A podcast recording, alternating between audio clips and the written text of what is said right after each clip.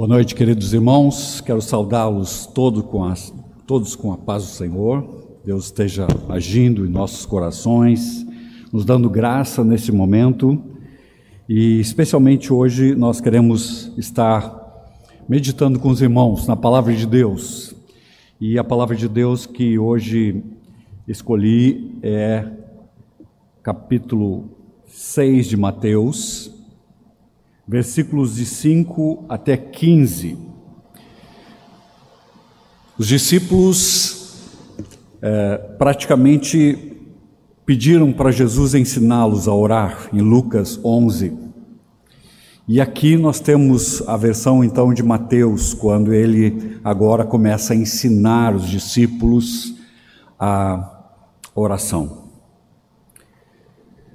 Diante de nós, então, o texto de Mateus, capítulo 6, versículos 5 até o 15, diz assim: E quando orardes, orardes, não sereis como os hipócritas, porque gostam de orar em pé nas sinagogas e nos cantos das praças, para serem vistos dos homens.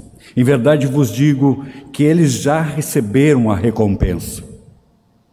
Tu, porém, quando orares, entra no teu quarto e fecha a porta, orarás a teu pai, que está em secreto, e teu pai que vem em secreto te recompensará.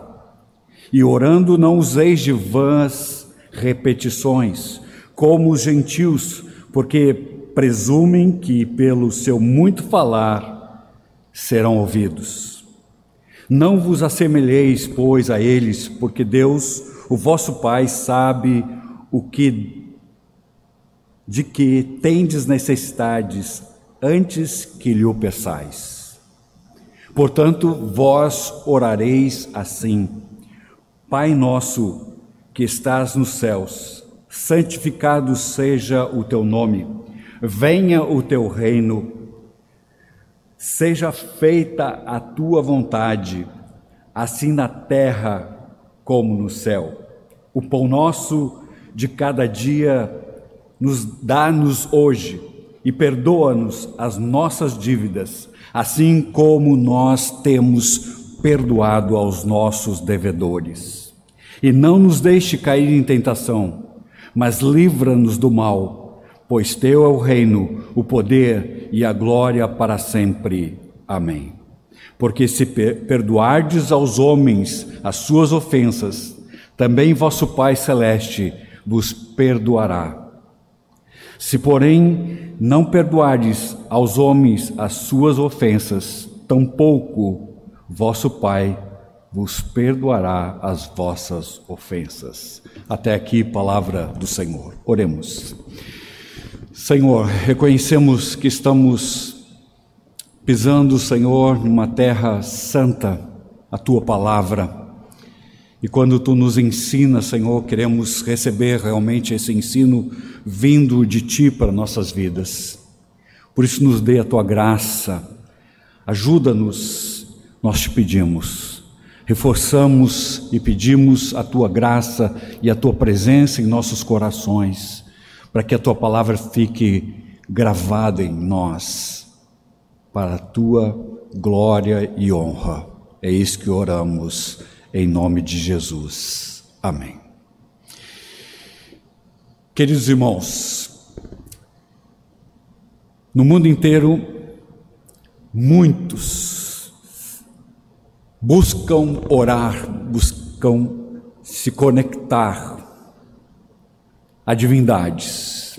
Por exemplo, às 5 e 15 da manhã, o sol está dando seus primeiros sinais, tapetes começam a se, ser estendidos no chão e uma, uma chamada da manhã começa a anunciar o momento da oração. E o mundo inteiro, milhares de muçulmanos, se dobram voltados para Meca a orar a Alá. Semelhantemente, também em Jerusalém, dioturnamente centenas de milhares de judeus e peregrinos fazem as orações no Muro das Lamentações. No Tabor tibetâneo, conclama todos para a oração budista. Vigílias nas igrejas, novenas em igrejas, reuniões de oração diversificadas anunciam que cristãos no mundo inteiro, sozinhos ou em igreja, estejam orando, buscando a presença do Criador. Se você não ora, quero dizer para você que mais de dois terços da população mundial busca em oração, está envolvida em oração. E todas as religiões do mundo se utilizam deste mecanismo para conectar-se ao mundo espiritual. Em tempos tão corridos, em tempos de agitação, em tempos de Covid, nós estamos também buscando e tentando vencer o desafio de pararmos e buscar a presença de Deus. Quero chamar atenção porque Jesus agora ensina-nos, ensina seus discípulos, especialmente eu quero chamar a atenção para que, como vai a sua vida de oração? Como é a oração? O que é oração? O que acontece quando a gente ora? O que devo evitar quando for orar? Existem palavras específicas? Posso repetir uma oração várias vezes? Estas e outras perguntas nós queremos responder diante desse texto que Jesus nos ensina a orar. E aqui, sem dúvida, nós estamos no contexto de Mateus, onde Jesus começa a falar sobre a prática da justiça. E ele diz no verso no capítulo 5, versículo 20, ele diz assim, exatamente: porque vos digo que se a vossa justiça não exceder em muito a dos escribas e fariseus, jamais entrarão no reino, entrareis no reino dos céus. Jesus começa a ensinar então os seus discípulos, e a prática, principalmente, ele começa a ensinar sobre dar esmolas, é, orar e jejum. Especificamente, nós estamos falando em oração. E aqui, uma das coisas que chama atenção aqui é que ele especificamente nos chama para dizer que, olha, não seja como os hipócritas, não seja falso, não seja alguém que esteja fingindo, porque gostam de orar, o judeu tinha uma prática, uma tradição que não foi aprendida lá no início, mas eles tinham um momento de orar três vezes por dia. Daniel fala isso em, suas, em seu livro e profecias. Especialmente quando se dedicava a orar. E o judeu pegou essa prática logo em seguida, determinando momentos específicos: nove, doze e quinze horas. Três momentos específicos. Então ele agora formalizou a oração. Três momentos. Ele agora disse: ah, em algum lugar, sinagoga ou templo, local formalismo do local. Quando Jesus disse para a mulher samaritana, exatamente a mulher adulta lá, ele disse que aqueles que adoram, adorem em espírito e em verdade. Não há um lugar específico. Mas aqui agora ele diz: olha, Quando orares, entra no teu quarto e fecha a tua porta. E o teu pai em secreto te responderá, e em secreto te recompensará. Modo então, entra no teu quarto e em secreto. Ele não está dizendo aqui exatamente que as orações públicas não servem. Mas nós precisamos cuidar quando oramos publicamente. Porque a ideia aqui às vezes é estar pregando, é estar exaltando a si mesmo, ou fazendo exatamente aquilo que Deus já é e Ele já sabe. Nós não precisamos fazer isso publicamente. Mas lá no teu quarto, lá não tem como você se esconder, lá não tem como você omitir, lá não tem como você esconder seu coração diante de Deus. Ele conhece. E não só isso, não useis de vã repetições. Nas religiões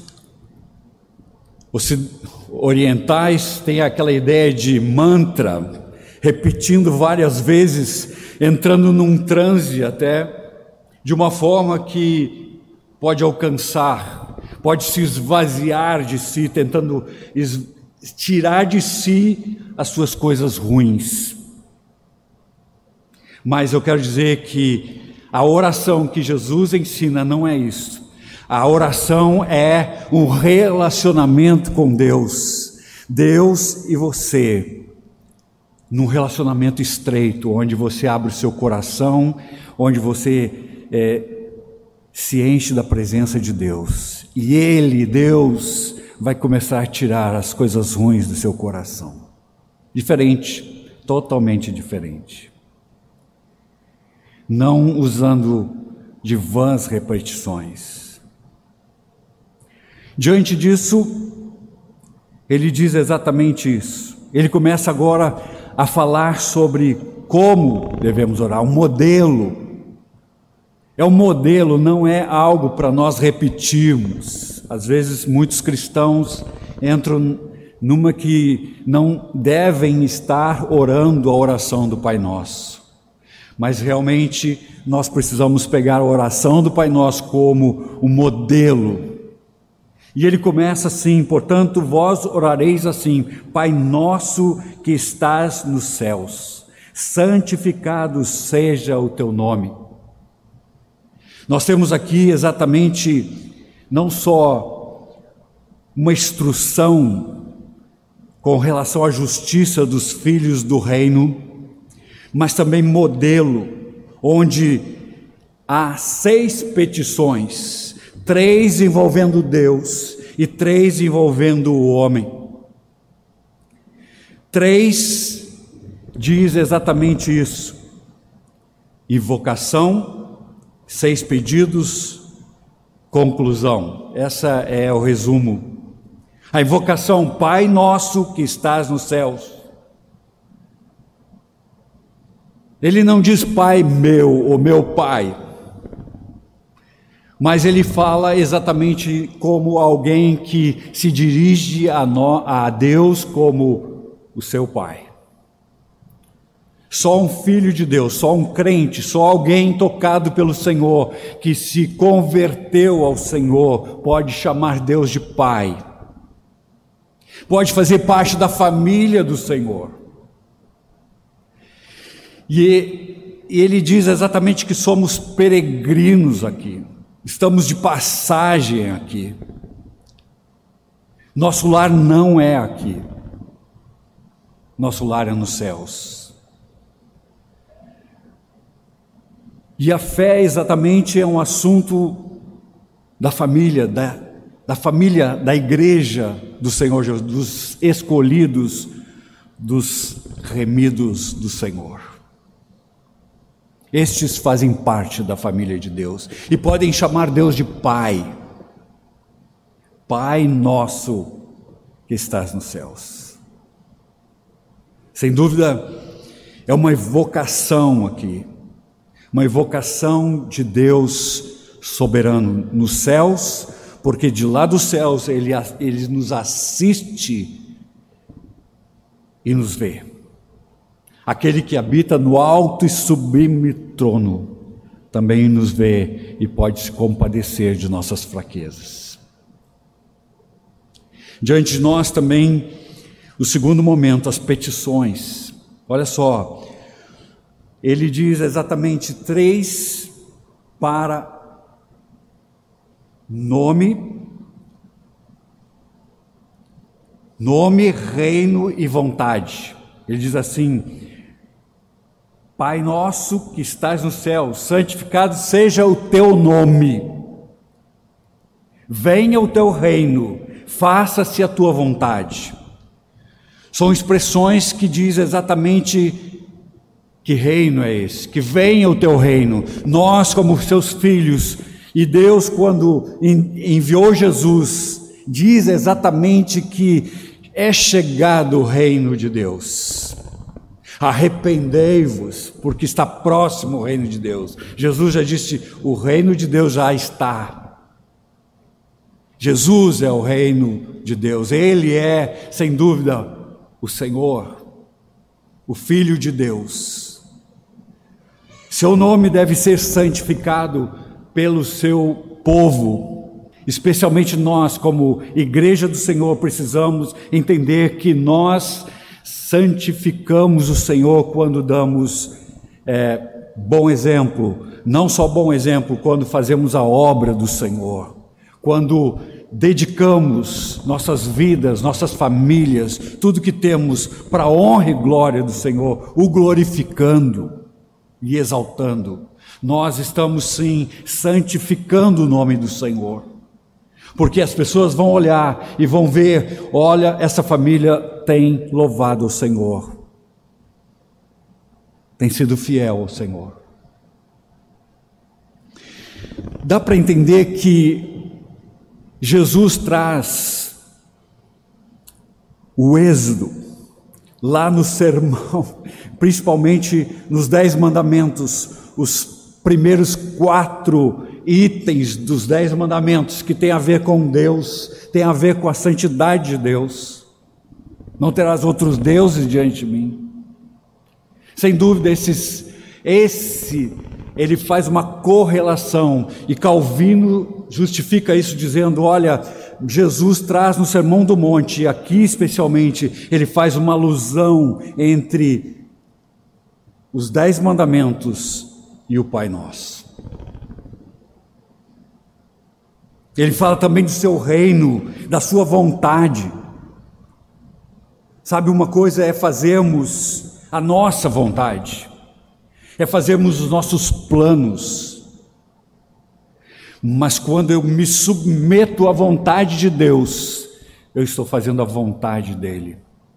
Eu estou me humilhando para exercer a vontade do Senhor. Faça-se a tua vontade, assim na terra como no céu. Santificado, que o teu nome não seja difamado, seja reverenciado, seja honrado, seja glorificado. Oração reverente. Venha o teu reino, um compromisso com o anunciar do Evangelho, com o anunciar do reino de Deus. O ideal é que toda a nação, todo o povo se renda ao Senhor, faça parte da família de Deus. E para isso nós temos que testificar, nós temos que evangelizar. Seja feita a tua vontade, obediência completa como é no céu. Assim como é no céu, a vontade de Deus é executada, assim também nós nos submetemos à vontade de Deus aqui na terra. Vontade e obediência completa aqui. Continuando, nós temos o pão nosso de cada dia, dá-nos hoje.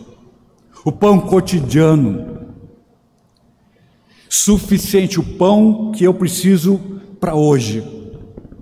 Não é luxúria, não é, é luxo, mas é o pão necessário. Deus garante a nosso sustento diariamente.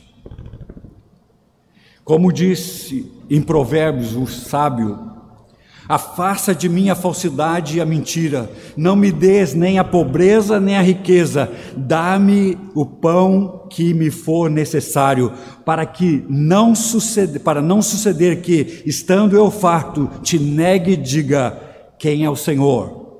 Ou que empobrecido venha furtar e profanar o nome de Deus. Provérbios 30, verso 8 e 9.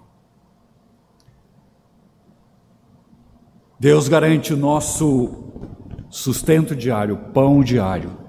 Talvez você esteja preocupado com todos os fechamentos, com o seu emprego, pode perder o emprego, mas o Senhor tem dado graças e sustentado o seu povo.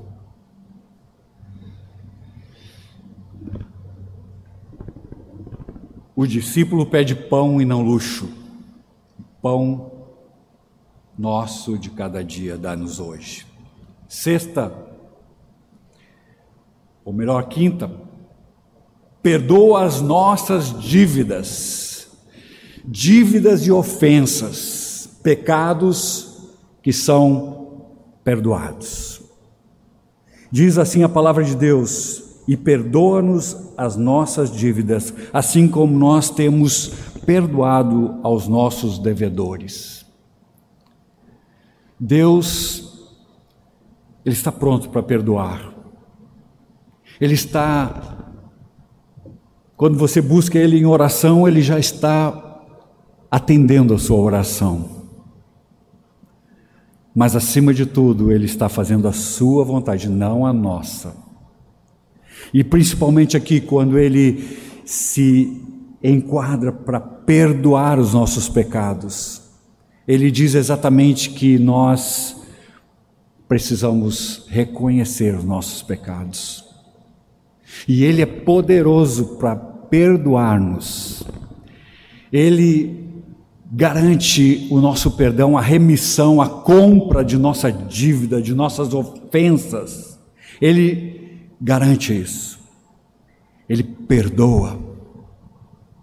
Mas sabe, tem uma outra coisinha aqui interessante, que está ligado ao verso 14 e 15. Assim como nós temos perdoado aos nossos devedores, porque se perdoardes aos homens as suas ofensas, também vosso Pai celeste vos perdoará.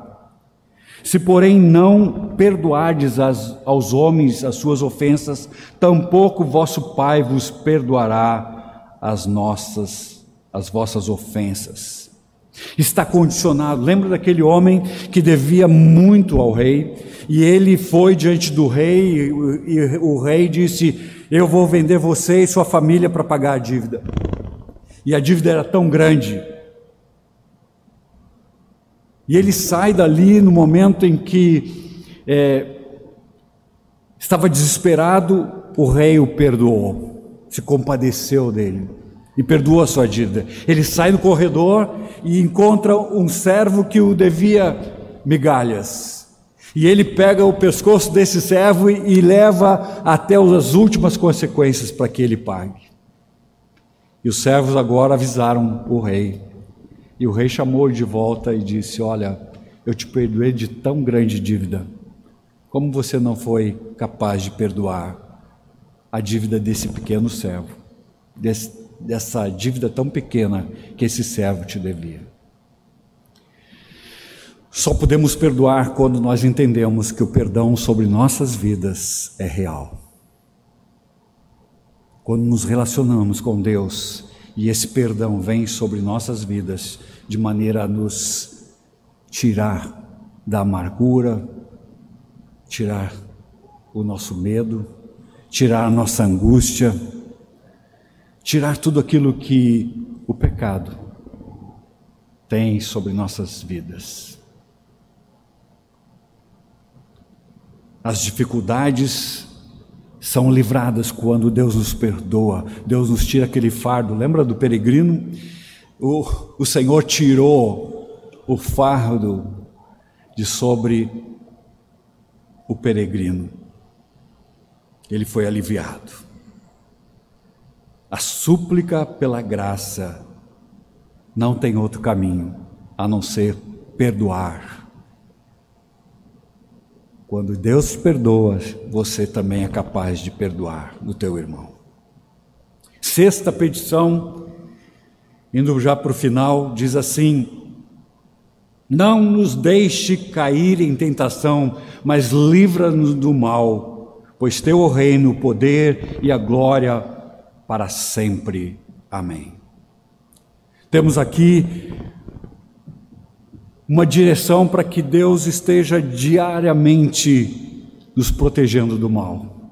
E aqui esse mal significa exatamente o maligno, aquele que está ao nosso redor e ruge como leão, tentando nos tragar, tentando mentir, tentando nos acusar, tentando nos seduzir do caminho. E nós pedimos agora uma proteção, exatamente uma proteção de Deus, livrando de todo o mal, livra-nos da tentação. Algumas coisas vêm para nós como prova, uma prova de Deus, mas as tentações vêm para que eu escolha glorificar a Deus. Nesses seis pedidos, apenas um é para as coisas materiais. O pão nosso de cada dia. Exatamente, esteja reestruturando a sua prioridade à medida que ora. Quando você ora, você revela o seu coração a Deus. Quando você conduz a sua oração pela palavra de Deus e pela oração do Pai Nosso, que é o modelo, você educa o seu coração pecador. O nome de Deus tem sido honrado através da sua vida, o nome de Deus tem sido santificado através de sua vida, você tem feito o reino de Deus vir sobre nós, sobre a terra, quanto está comprometido, quanto você investe no reino. Sem dúvida, essas coisas chamam a atenção para que a tua oração seja verdade em todos os momentos, e especialmente usando o Pai Nosso como modelo, usando as explicações da oração do Senhor para nossas vidas. Você tem vivido em pecado, você tem abandonado seu pecado, quanto você luta contra o pecado. Você tem consciência da presença do maligno em sua vida? Diante de nós, sem dúvida, nós precisamos entender que orar é um desejo de Deus, é um relacionamento com Deus. A oração é se relacionar com Deus. Tens dado a Deus toda a glória. Você tem dado isso, a Deus toda a glória. Tem perdoado como reflexo do perdão que Deus te ofereceu. Perdoados para perdoar.